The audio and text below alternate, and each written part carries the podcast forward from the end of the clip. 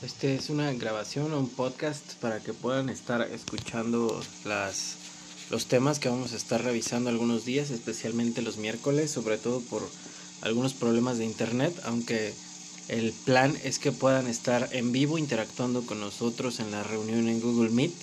También para, para poder tener acceso a estas, estas grabaciones en, en un día posterior y poder volver a escucharlas y poder tener presente lo que lo que estamos aprendiendo, poder practicarlo. El, este estudio está basado en Hebreos 12, 15 y dice así en NTV, cuídense unos a otros para que ninguno de ustedes deje de recibir la gracia de Dios. Tengan cuidado de que no brote ninguna raíz venenosa de amargura, la cual trastorne a ustedes y envenene a muchos. La voluntad de Dios para tu vida eh, no es que esta sea tu dirección. Y les mostraba una, una calle que se llama Amargura, que está en Morelos, en Cocoyoc. Eh, la calle la calle La Amargura cuando iba pasando por ahí me llamó la atención el letrero y me bajé a tomarle una fotografía la, calle de la amargura sí existe el, el, pasaje le dice a estas personas a los a los destinatarios originales de hebreos que tengan cuidado de que no, no tengan amargura en sus vidas porque estorba, eh, estorba la, la, amargura, hace que otros dejen de llegar a la gracia, contamina a muchos. Pero antes de, de, de quitarnos la amargura necesitamos definirla, necesitamos saber eh, qué es eso que tenemos que quitar de, de nuestras vidas. Es algo bastante importante y estos, a grandes rasgos, estos destinatarios originales de la carta estaban eh, siendo animados en medio de diversas pruebas y el autor les está mostrando la superioridad del nuevo pacto, les está mostrando cómo Cristo es superior que los profetas. Al principio, ¿no? Que el, el Padre habló por Jesucristo, antes por los profetas a los padres, ahora por su Hijo Jesucristo. Les muestra cómo el Señor Jesús es superior a los ángeles y va desarrollando el tema cómo es superior a Moisés, cómo es superior al, al sacerdocio arónico. Y este, él va mostrando la superioridad del nuevo pacto a unos destinatarios que son esencialmente o, principalmente son, son judíos. Dentro de estas cosas que ellos tienen que ser animados, él es es a despojarse de la, de la amargura. La amargura es un pecado fácil de justificar y difícil de diagnosticar porque es razonable disculparlo ante los hombres y ante el mismo Dios. A la vez es uno de los pecados más comunes, peligrosos y perjudiciales y como veremos es, es, es muy contagioso. Está basado principalmente en, en, en este pasaje de Hebreos 12, en un libro que encontré hace algunos años que se llama Amargura, el pecado más contagioso. Me, fue de bendición en el momento en que lo leí la primera vez. Lo leí como por fines informativos, pero después de estudiarlo me di cuenta que, que tenía amargura. La amargura es una de las razones por la que los destinatarios de esta epístola están abandonando, abandonando su fe. En el griego del Nuevo Testamento, amargura proviene de una palabra que significa punzar. Su raíz hebrea agrega la idea de algo pesado. Eh, finalmente el uso en el griego clásico revela el concepto de algo fuerte. La amargura es algo fuerte y pesado que está arraigado en, el, en lo profundo de nuestro corazón. Es un asunto del corazón. el, el, no importa si, si la ofensa que recibimos fue intencional o no lo fue, si fue real incluso, o si fue... Eh, a veces nos ofendemos por cosas que no son reales. O sea, nos tomamos a mal cosas que fueron hechas sin la intención de ofender.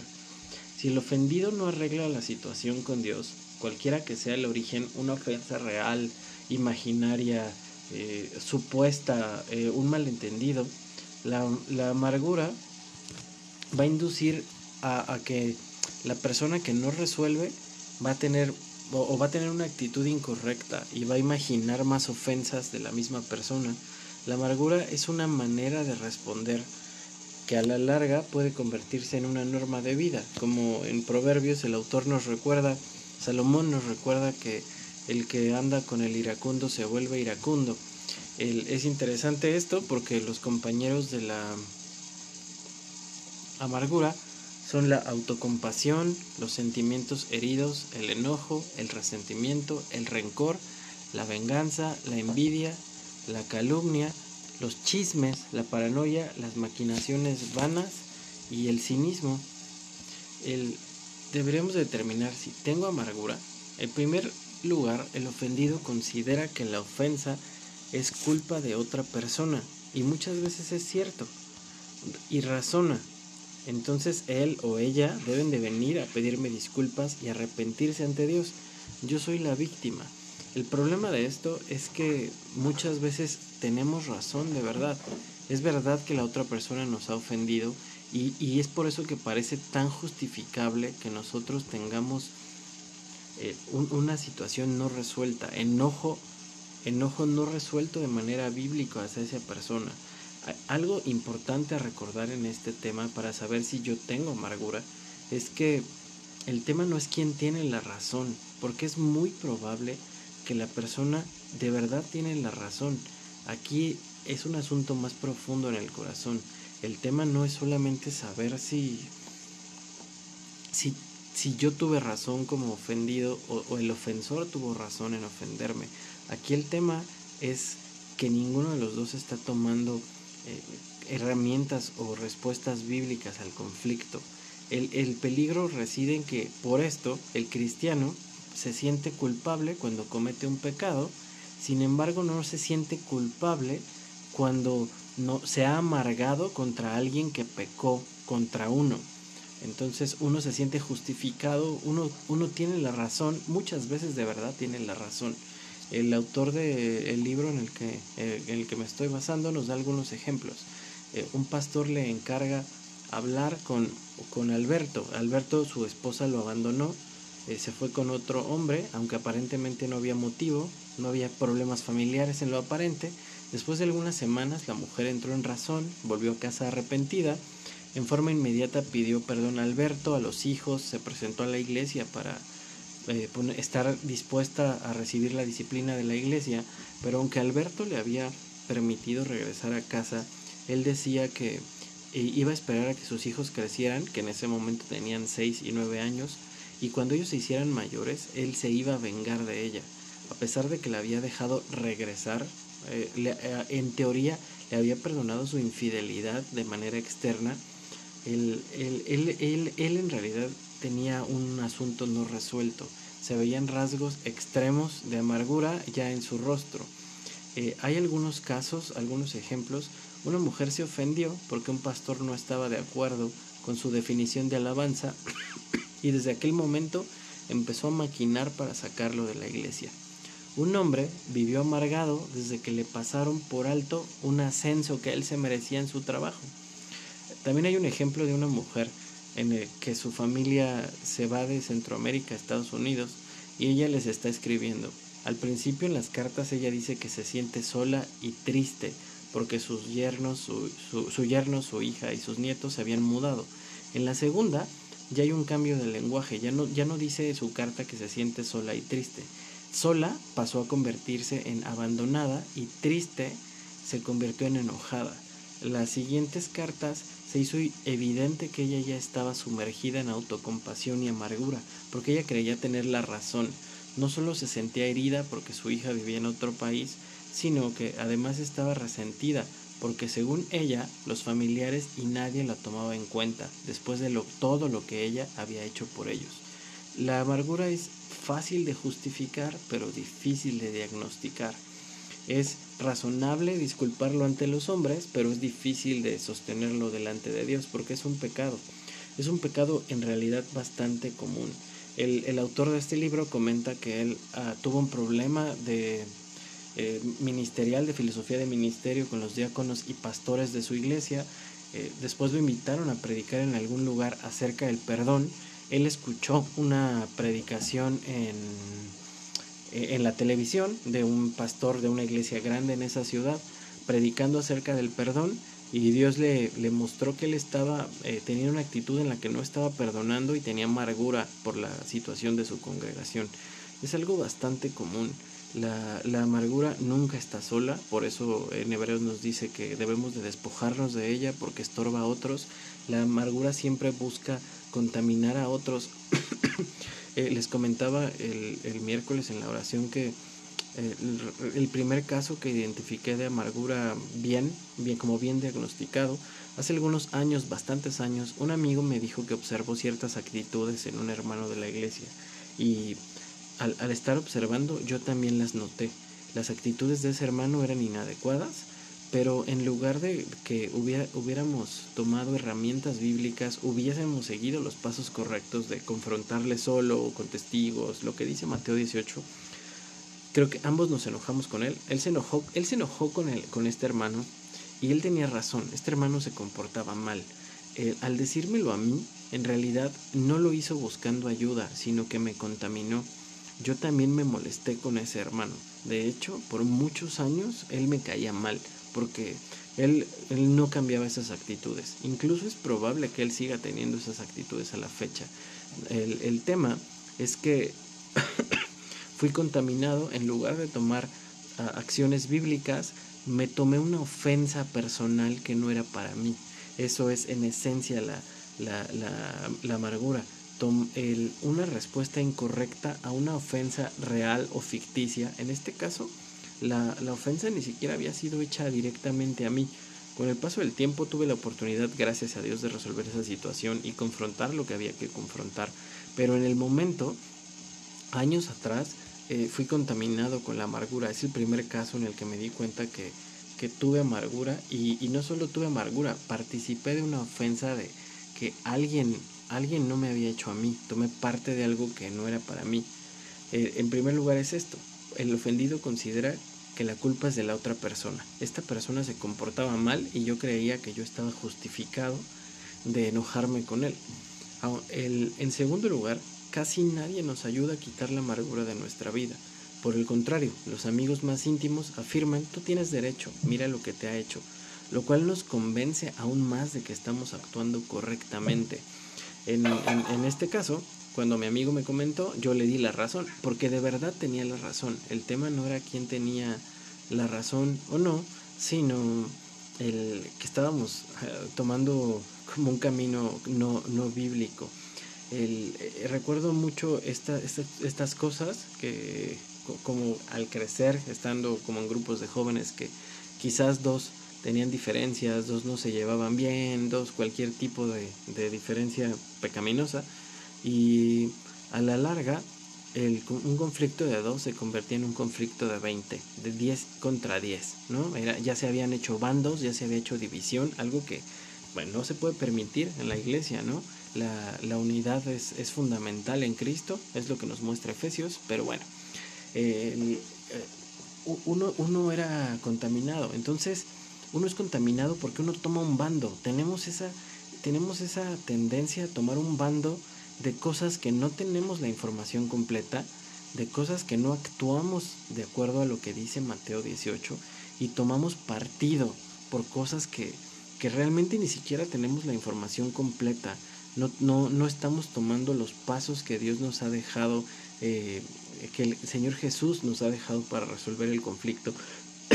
en todo el contexto de Mateo 18, como veíamos en algún momento, hay una, hay una discusión constante de los discípulos sobre quién es el más importante y el Señor Jesús les muestra cómo el pastor va por la oveja, eh, cómo, cómo le considera como un pequeñito, cómo uno considera quitarse la viga antes de ir con el otro y después nos da estos pasos ya para resolver el conflicto de ir eh, a solas, si no se escucha con testigos, si no se escucha hacia la iglesia. Esos deberían de ser los pasos correctos. El problema de este segundo, desde este segundo parámetro es que casi nadie nos ayuda a quitar la amargura de nuestra vida. Cuando hemos hecho bandos, he estado ahí en algún momento de mi juventud, cosa que no me enorgullece, pero he estado ahí. Cuando ya alguien dice, bueno, voy a hablarle a los del otro bando. Eh, como tu bando te dice, no, ¿cómo? Está, estábamos, estábamos este, de acuerdo, ellos están mal. A veces lo peor es que uno mismo fue el que hizo su pro, eh, eh, le dio alimento a este bando y cuando las cosas se intentan resolver, los que han sido contaminados, a veces por uno mismo, ya no desean cambiar la situación Y, y por eso es como tan contaminante y tan peligroso. Finalmente, si alguien cobra, nos lleva al siguiente paso. Suficiente valor para decirnos, amigo, estás amargado, eso es pecado contra Dios y debes arrepentirte. Da la impresión que esa persona, ese consejero, tiene falta de compasión, porque uno como, uno como, eh, como aconsejado que ha sido contaminado o ha contaminado a otros, uno generalmente tiene la, la, la razón y uno va a pensar que porque tiene razón, las otras personas no tienen misericordia al considerar que nosotros tenemos la razón. Debemos de ser eh, compasivos. Gálatas 6.1. Este, eh, debemos de perdonar y dejar que las cosas queden atrás. Filipenses 3.13.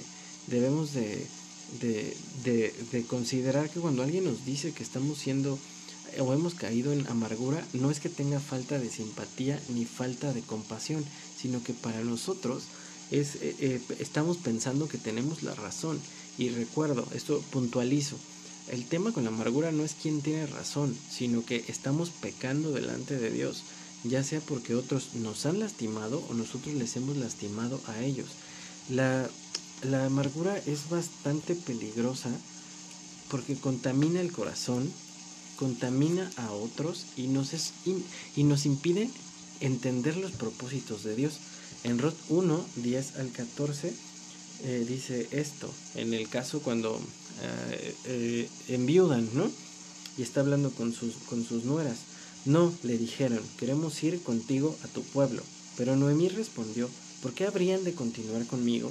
¿Acaso puedo tener más hijos que crezcan y sean sus esposos? No, hijas mías, regresen a la casa de sus padres, porque yo ya soy demasiado vieja para volverme a casar, aunque fuera posible. Y me perdón, aunque fuera posible y me casara esta misma noche y tuviera hijos varones, entonces ¿qué? ¿Esperarían ustedes hasta que ellos crecieran y se negarían a casarse con algún otro? Por supuesto que no, hijas mías. La situación es mucho más amarga para mí que para ustedes, porque el Señor mismo ha levantado su puño contra mí. El, es la, la, historia que conocemos de Ruth y Noemí. Aquí tenemos amargura, ¿no? Ella incluso dice, se cambia el nombre, se pone el nombre, le dicen, ya no, llámame Mara, no llámame Amarga. Ella se pone el nombre de Amargada porque tiene amargura. Puede sonar gracioso, pero en realidad ella ha perdido la perspectiva y tiene un corazón contaminado. Ella les dice que su prueba es más grande y realmente no lo es. Aquí todas han enviudado. Eh, está contaminando a otros. Ella está influyendo en la perspectiva que ellas tienen y nos impide entender los propósitos de Dios. Ella incluso se atreve a decir que Dios ha sido como injusta, y perdón, ha sido injusto con ella. Y eso no es verdad. Ella no tiene el panorama completo de que Dios está haciendo o está orquestando todo esto para llevarlas, eh, para, para, llevarlas de donde estaban, las va a mover del lugar. Y el, el libro de Ruth es, nos da como una un antecedente de la vida de David, es como si fuera una precuela. Ella, ellas son, eh, son parte de los antepasados no solamente de David, sino del Mesías. Pero ellos, ellas no alcanzan a ver todo porque ellas son como un punto en el tiempo, mientras que Dios tiene la perspectiva completa, como vimos en Romanos 8, 28, 29 en adelante el domingo. Y es por eso que esto es tan peligroso. Uno tiene un velo que le nubla de ver y de entender las cosas uno parece que Dios no, no toma el control de las cosas injustas, que es parte del tema de Eclesiastés y de Job, que tienen esta, esta perspectiva un poco más, más sombría. Convertimos la amargura en una creencia de que Dios no castigará a las personas que hacen daño, que no escuchan nuestra súplica, que no le importa nuestra situación, que al parecer Él no está interviniendo en lo que nos está pasando. Y entonces al responder de manera incorrecta nos posicionamos como juez jurado y verdugo en la vida de otras personas. Tomamos un lugar que no nos corresponde. Todos tenemos un pasado culpable y un pasado inocente.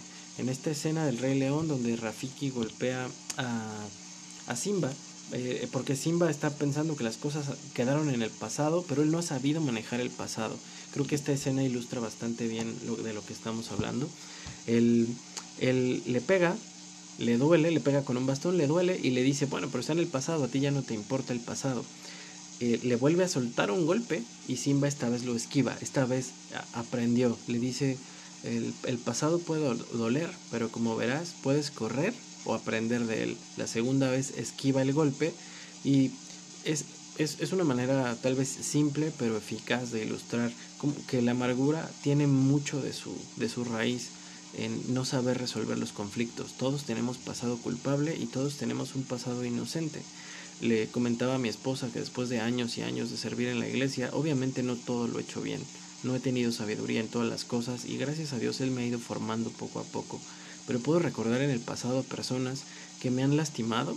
O sea, eh, yo he tenido un pasado inocente, otros, otros han sido malos conmigo, han pecado contra mí. Pero también tengo un pasado culpable. Así como tengo una historia donde otros me lastimaron, seguramente hay otros que tienen una historia donde yo los lastimé a ellos, yo pequé contra ellos.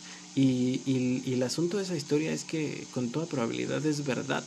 Yo, yo, porque yo soy un pecador y he pecado contra otros. Y le comentaba a mi esposa, a veces yo reflexionaba en aquellos tiempos y decía, ay, ¿por qué el hermano tal le caigo mal? Y al estar memorizando, al estar trayendo a la memoria, y dice, ah, fue por eso, ah, eso que dije estuvo mal. Entonces hay que reconocer que otros pecan, pero nosotros también pecamos. Y el tema de la amargura es que es injusto que otros no nos digan, no nos hagan, no nos reconozcan, no nos beneficien, no nos agradezcan, no nos llamen, no nos lo que sea. La amargura busca anclarse de la razón y sobre todo si, si de verdad tenemos razón, es más difícil erradicarla de nuestros corazones. Eh, hasta es posible perder la amistad de una persona que ha sido amargada por aconsejarle que quite la amargura de su vida. Efesios 4:31, entre otros textos, nos dice que nos debemos de despojar, quítese de vosotros toda amargura. Debemos de tener cuidado con esto. Hay una pequeña historia para terminar. Florencia es una joven de 21 años que pertenece a una familia que durante años ha sufrido contiendas familiares. Ella es la única que ya no desea culpar a los demás ni demostrar que tiene ya razón, sino que anhela ver reconciliación. La pelea comenzó poco después del nacimiento de Florencia, sobre lo que al principio fue algo insignificante, 20 años más tarde, alimentada por imaginaciones vanas, rencor, chismes y paranoias, existe una brecha entre dos grupos de la familia. A pesar de que casi todos son cristianos, la lucha es más fuerte que nunca. Florencia, tomando en serio lo que dice la palabra de Dios sobre la amargura, con todo el alma quiere que la familia se reconcilie, pero se siente impotente, sin embargo, porque está bajo la amenaza de no poder visitar la casa de sus padres si, visita la propiedad de su hermana y de su cuñado. El, cuando alguien quiere salir, los otros que han estado contaminados no permiten que se resuelva. Como ustedes pueden notar, una esencia es que nos eh, eh, tendemos a amargarnos con los que están más cerca de nosotros. Con quienes más convivimos es con quienes más conflicto eh, tenemos.